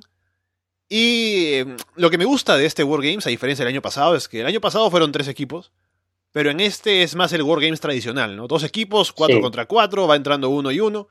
Así que me, gusta cómo va a ser la dinámica en esta ocasión y mucha, mucho hype. Luego de ver el, el Wargames que fue bueno el año pasado, tengo más fe incluso por este y con, con la gente involucrada va a ser genial. El año pasado es que era, era raro, ¿no? Nunca habíamos planteado una triple amenaza con tríos en Wargames y sorprendió muchísimo. Y también habían cosas raras, ¿no? Roderick Strong luchando con Force of Pain, la lucha importante, ¿no? Para, para Sanity, que salió todo de perlas, posiblemente alabado por muchos como el mejor combate del año pasado de NXT. Y la verdad es que sí que fue uno de, los mejores, seguro. Y este año, como tú dices, todavía mejor, formato clásico, 4 contra 4, el roster es estupendo. Y, como tú dices, para el combate de la próxima semana, seguro que gana un Hill. Eh, me gustaría que ganara un Face solo por, curiosidad, pero claro, tienen los Face a los War Riders, que son los que van a dominar el combate en el apartado físico. En la parte mucho más técnica tenemos a Roddy, a Kylie y a Bobby Fish. Y claro, pues me gusta. Hay, hay todo tipo de prototipo de luchador, si te das cuenta, dentro de, del match. High Flyer, luchador Strong Style, luchador Powerhouse, luchador técnico, luchador completo. Están todos, están, están básicamente todos y, eso mm, da muchas ganas de, ver este combate que para la semana que viene me da igual quién luche, la verdad. Será un combate bastante de transición. Me muero de ganas de ese Wargames. Esta semana tuvimos el lamentable fallecimiento de José Lotario, que la gente recordará, yo al menos, siendo joven, recuerdo más como el entrenador de Shawn Michaels, que salió ahí a, en el combate contra Bret Hart de WrestleMania 12, ¿no? como el, mentor, luego que lo mencionaban siempre como esto, del entrenador de Shawn Michaels. Pero investigando un poco a partir de su muerte, he visto que el, tipo fue realmente importante en el territorio de Texas durante 70s, 80s. Y incluso main eventer, ¿no? El, el babyface principal de la empresa por momentos, así que tuvo una carrera mucho más de lo que uno recuerda, como simplemente el entrenador de Shawn Michaels. Yo la verdad es que sabía poco de él, solo como tú dices, ¿no? Sabía la parte de, Shawn Michaels, de que estuvo eh, haciendo de manager en, una época de los 90. Eh, aparte del combate en WrestleMania 12, creo que también estuvo en algún show más, si, si no me equivoco. Tuvo un combate con Jimmy Cornette, que es horrible. Oh, pues eso sí que no lo recordaba. Pero, pero me suena que, no sé si fue posterior o anterior, también acompañó alguna vez. Y, y la verdad es que solo sabía quién era también, aparte de eso, porque el año pasado, si no me equivoco, o, el año pasado o hace dos, ay, no me acuerdo. Bueno, entró al Hall of Fame de National Wrestling Alliance, es decir, NWA, y, y, dije, hostia, mira, es, curioso. Y la verdad es que leí un poco sobre él por encima y, bueno, fue un luchador muy importante de la NWA en una época de los 60 y de los 70, no sé qué. Y, hostia, curioso. Pero, pero bueno, siempre es una muy mala noticia un fallecimiento y más de una leyenda que ha aportado tanto al wrestling. Pero bueno, la, parte bonita de, estas cosas es que ahora es cuando más se aprecia muchas veces el legado y se da a conocer por gente que, que desconocía quién era, o, como yo, que, sabía muy poco de José Lotario. Y de verdad, pues apreciamos todo lo que ha dado al wrestling, que siempre alguien que dedica su vida a lo que más amamos es para aplaudirle toda la vida. Hablemos un poco de Impact Wrestling, que tenemos tiempo. Normalmente no sucede, pero tenemos tiempo para hablar de Impact y esta semana lo vi. ¿Tú lo viste entero, Carlos? Eh, sí. Perfecto. Entonces, esta semana fue el evento especial Final Hour de Impact Wrestling. Ahora, la segunda semana me parece con el nuevo horario de las 10 de la noche, que es un horario menos importante que el anterior, pero bueno, siguen ahí en Pop, buscando un nuevo canal para el próximo año. Y tuvimos el combate entre Johnny Impact y Killer Cross el main event por el título de Impact Wrestling y estuvo bien, ¿no? Al final Impact gana el, combate, gana limpio, se va celebrando sin más y se quitan a Killer Cross como retador, que lo, lo vendieron bien, me parece, el, desde que llegó lo cuidaron bastante, así que llegó con credibilidad, no tanto como para pensar que ganaría el título, pero estuvo bien y simplemente ahora que él está fuera de la escena titular habrá que ver quién sería el próximo retador de Johnny Impact. Eh, a mí el combate no me gustó especialmente. Pero ya no porque fuera malo, sino porque el Moose contra Edwards fue una brutalidad. Sí. Fue, fue muy, bueno. Fue, fue, es que nivel pay-per-view, y nivel, no solo nivel pay-per-view, sino nivel de buen combate de pay-per-view. El, el, opener me gustó bastante, me gustó cómo se construyó todo el show en general, y el main event lo vi un poco más flojo. No sé, creo que es porque faltó algo de química, pero sin embargo no, no fue malo. Y, y bueno, Killer Cross ahora, que ha fracasado después de que Austin fuera el, previo retador, eh, después de pues esta, esta pequeña, este pequeño elipsis ¿no? que tuvimos con de, luchando por el título, que también fue un gran combate, muy recomendado. Creo que teniendo tan cerca el show de enero de Homecoming y después de la victoria de Moose, la transición más normal y yo creo que es más natural es que Moose sea el aspirante ahora para luchar contra Johnny Impact Musk, además, ya las veces que ha sido aspirante al título de alguna vez, veíamos que no estaba totalmente preparado o que, pese a ser un luchador importante, no tenía las características necesarias como para formar parte de este main event. Creo que ahora es el rival perfecto para enfrentar a Johnny Impact. Sí. Moose está haciendo un, año que de, menos a más, totalmente. Lo vi muy bien en el combate con Eddie Edwards, como tú mencionas, y lo veía como alguien que digo, uff, tiene el potencial como para estar ahí arriba. Sí, totalmente. Es que eh, es muy buen luchador. Ahora como Hill vende mucho mejor su personaje. El, combate contra Edwards es, brutal. Hay, hay dos momentos que yo creo que son especialmente clave. Uno es un clothesline que hace Eddie Edwards que pega un mortal eh, Moose. O sea, lo vende brutalísimo el, de Eddie. Y luego la Powerbomb, ¿no? Eso, eso, Madre mía. Si no lo han visto, a, quien no ha visto este spot, lo, lo describo. Imagínense que Moose toma ahí ahora en posición de Powerbomb normal. Pero si han visto Bound for Glory, o si no, hay en el escenario ahora en Impact, en esa arena en la que estuvieron, se conecta el escenario con el ring a través de una rampa que no baja, sino que es directa, ¿no? Al mismo nivel que el ring. Que está desde el escenario conectando con el, con el filo del ring. Entonces, Moose toma a Eddie en Powerbomb y lo lanza por encima de la tercera cuerda sobre esa rampa de ahí. Y Eddie rebota hacia atrás, o sea, es un golpe durísimo y está la gente a los costados muy cerca y se ve las caras de horror de todos al ver cómo Eddie cae y rebota ahí y queda muerto. Es espectacular. El yo no sé lo que Eddie habrá pensado para decir, sí, hagamos esto, ¿no? Tírame en Powerbomb ahí en la rampa, pero, pero duro, durísimo. Hay una frase de Don Callis muy representativa en ese momento que dice, cuando aparece Alicia, eh, bueno, miremos la parte positiva, dice algo así, ¿no? Eh, ahora Elisa podrá conseguir el dinero del seguro médico para el resto de su vida. se ve como un spot ¡ah! tremendamente doloroso. Y es que ahora Moose se le ve como el verdadero eh, rival Hill para enfrentar a la cara de la compañía. Se ha cargado a Eddie, después de que Killer Cross no diera la talla, de que Austin Aries haya dejado un poco libres completamente de, sus espaldas a los que eran sus secuaces, ahora Moose tiene que tomar el poder, ¿no? De, ser el, verdadero Hill teniendo además a Sammy Callihan enfeudado con Brian Cage y, otros luchadores como Hills importantes más alejados de la órbita titular, creo que un Moose contra Impact sería, uff, es que lo, pienso y ahora mismo es uno de los combates que más ganas tengo de ver, porque han avanzado tanto esos dos personajes en Impact Wrestling que aunque no sean luchadores que estén en boga de una manera eh, más eh, actual, quiero decir, no son un luchadores que lo estén petando en territorio independiente, sino que llevan mucho tiempo en NXT, pues eh, se han construido tan bien que puede que sea uno de los combates que acaben luego diciendo a la gente, hostia, no me esperaba nada y han sido uno de los combates que de nuevo hacen que Impact Wrestling decir, eh, se están reconstruyendo paso tras paso cada vez mejor. Tuvimos el debut de Jordan Grace frente a Katarina. Katarina. No, le ganó, obviamente, siendo la debutante, lució muy bien. Pero lo que a mí me llamó la atención, y te hago la pregunta, Carlos, porque lo mencionan en comentarios y yo no tenía ni idea.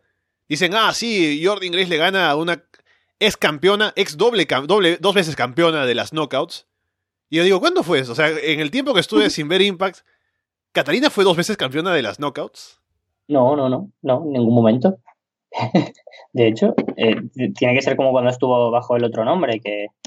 ¿Qué nombre era? Ariel, no, Ariel era en, en WWE, no sé qué nombre tendría en, Impact, no, lo recuerdo. Estoy mirando aquí en Wikipedia. Ah, ganó el título por parejas con Sarita. No. Mm. ¿Con Madison Rain? Ah, mira, mira aquí.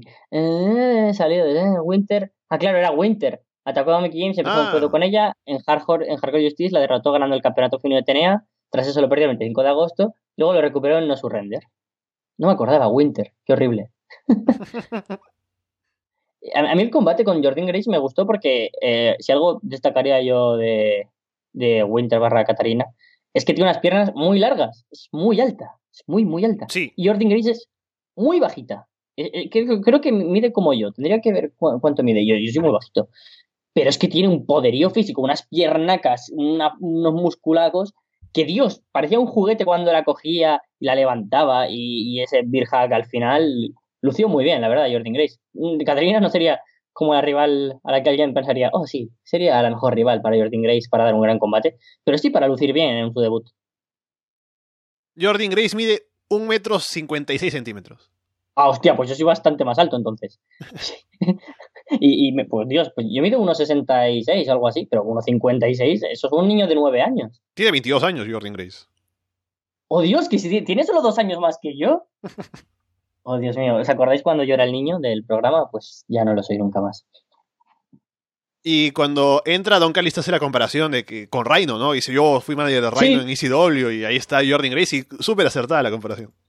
La verdad es que sí, es, todo un, parecido físico y de actitud que, la verdad es que increíble, un 10 de 10 en la comparación. Ahí está, entonces tuvimos también un segmento raro con Brian Cage yendo a buscar a, a Sammy Callihan en Ohio, ¿no? Y luchando contra mucha gente que... Es genial un momento en el que tiene a uno tomado así como... Lo tiene ahí como sujetado como para el World Strongest Slam, ¿no? De Mark Henry. Y salta otro desde las cuerdas, como para hacer un huracán rana. Y sin que Brian, se, Brian Cage se mueva para nada, le cae ahí en la cabeza, pero se lo queda como posición de Powerbomb. Y los lanza los dos. Es maravilloso. Y cuando entre, creo que eh, conté, seis luchadores tienen que cogerle para que le ataque a Sammy Callihan, es como, Dios mío, es que lo estás vendiendo como realmente, como si fuera Hulk, casi, ¿no? Alguien con superpoderes. Y muy bien también. Es que el trabajo de todos los luchadores este año en Impact Wrestling está siendo excelente, la verdad. Kate, Sami Callihan, OBE, Pentagon, Phoenix, eh, LAX, OGs. Eh, la verdad es que el roster al final acaba siendo bastante reducido en cuanto a importancias y van rotando en cuanto a rivalidades. Están, quien antes estaba feudando con este está con otro, con pequeños cambios, ¿no? Rich Swan, Matt Seidel, Muscular Cross, eh, Austin Aries. Pero es que, como se trabaja con bastantes pocos, te garantizas trabajar bien. Y para cerrar por hoy, ¿viste algo del crucero de Jericho? Porque yo me animé a ver el torneo este que pasaron en Honor Club. Vi el main event también de Jericho y los Bucks contra Kenny, Cody y Marty. Y estuvo interesante, ¿no? Por el escenario, por que es raro que sea en un crucero. ¿Llegaste a ver algo de eso o nada? Nada, la, verdad es que lo único que he leído ha sido los ratings de eh, Alejandro pero como siempre es el Dave Meltzer de, Ring of Honor y seguramente los haya hinchado mucho, dije, ah, tampoco veo algo especialmente destacado. Pero he visto en Twitter GIFs de eh, The Elite disfrazados de los personajes de Super Mario. Oh. Y, de hecho, el hecho de que no esté el combate del equipo Ring of Honor contra el equipo Impact Wrestling en Honor Club ni en ningún lado es justo por eso, porque estaban disfrazados y no se lo tomaron en serio. No, sería genial verlo. Lamentablemente no está, por supuesto, para verlo, pero ese es el combate que yo quería ver y dije, ¿estará acá? No, no está. Sí, exacto.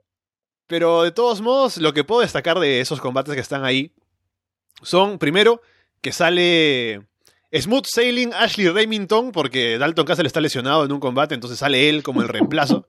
y es genial. Obviamente, súper. Eh, que tiene que ver con el tema del, crucero, ¿no? Ahí es el, es el como que el, el cierre. Capitán de barcos. Claro, es, el cierre más, más eh, destacado para el personaje de Ashley Remington, ¿no? Desde que debutó, tenía que luchar alguna vez en un crucero y lo hizo en esta, en esta ocasión, así que genial por él. Y lo otro, hay un combate, creo que es eh, Hanman Page contra, contra Frankie Kazarian, creo, o no sé contra quién, pero hay un momento en el que un pájaro cae del cielo entre la gente ya ves. Y Cole Cabana y Jay Lethal se vuelven locos con los comentarios, o sea, se ríen, están que ahí no pueden, no pueden hacer nada mientras ven como la gente se pelea con el pájaro y tienen que, que botarlo por ahí. Y lamentablemente no se ve esto en video, pero es maravilloso por la reacción de, de Cabana y de Jay Lethal. Es, genial. Yo, yo, vi justo eso, eh, la reacción del vídeo, y, y, me escojoné. Y, la verdad es que fue, fue divertido. Yo me imagino la experiencia, ¿no? De estar en un crucero viendo wrestling con el mar de fondo y tiene que ser alucinante. Sí, sí, de hecho. Ah, y lo último, nada más ver a Jericho con los Bucks, con, con esa gente que es raro verlos ahí, pero eh, no fue tampoco un grandísimo combate, pero solo por, por la novedad, ¿no? Por lo raro que es todo, interesante de ver, así que solo por eso lo recomendaría. No, tampoco hay nada más destacado, ni incluso en el torneo, ni nada. Cheeseburger tiene un buen combate con Jay Brisco. Y, poco más, ¿no? Así que solo eso, eh, del, crucero de Jericho. Y con eso dicho, podemos ir cerrando por el día de hoy, que hemos hablado de varias cosas, especialmente de lo relacionado con Survivor Series, War Games, que es la próxima semana. Y durante la semana estaremos comentando lo que suceda de cara a esos shows y novedades y todo lo demás. Así que esperemos que vaya bien todo y tendremos más cosas para comentar. Carlos, yo sé que hay planes de dos inbox esta semana, ¿es eso verdad? Correcto. Sí, es verdad, sí. Esta semana hemos tenido un lío tremendo con, con horarios porque eh, Caput tiene trabajo unos días que acaba sabiendo, pues como, yo, un poco de la nada. Y, cada día se nos complica. Decimos, venga, sí, creo que los viernes al final podemos hacer bien los shows. Este viernes, hostia, hay un festival, tengo que trabajar. Mierda. Así que hemos decidido que esta semana vamos a tener dos shows.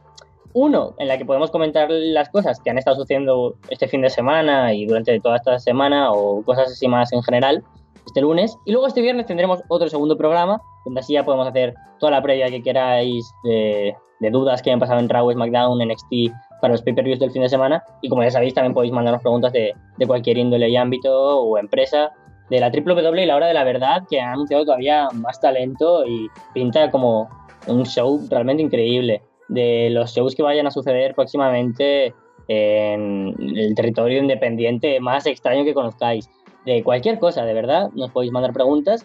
Y en el directo espero que Fede pase el próximo test antidroga.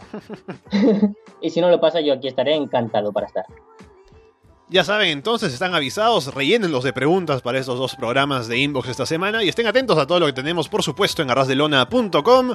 Por ahora los dejamos de parte de Carlos Sánchez y Alessandro Leonardo. Muchas gracias y esperamos verlos pronto.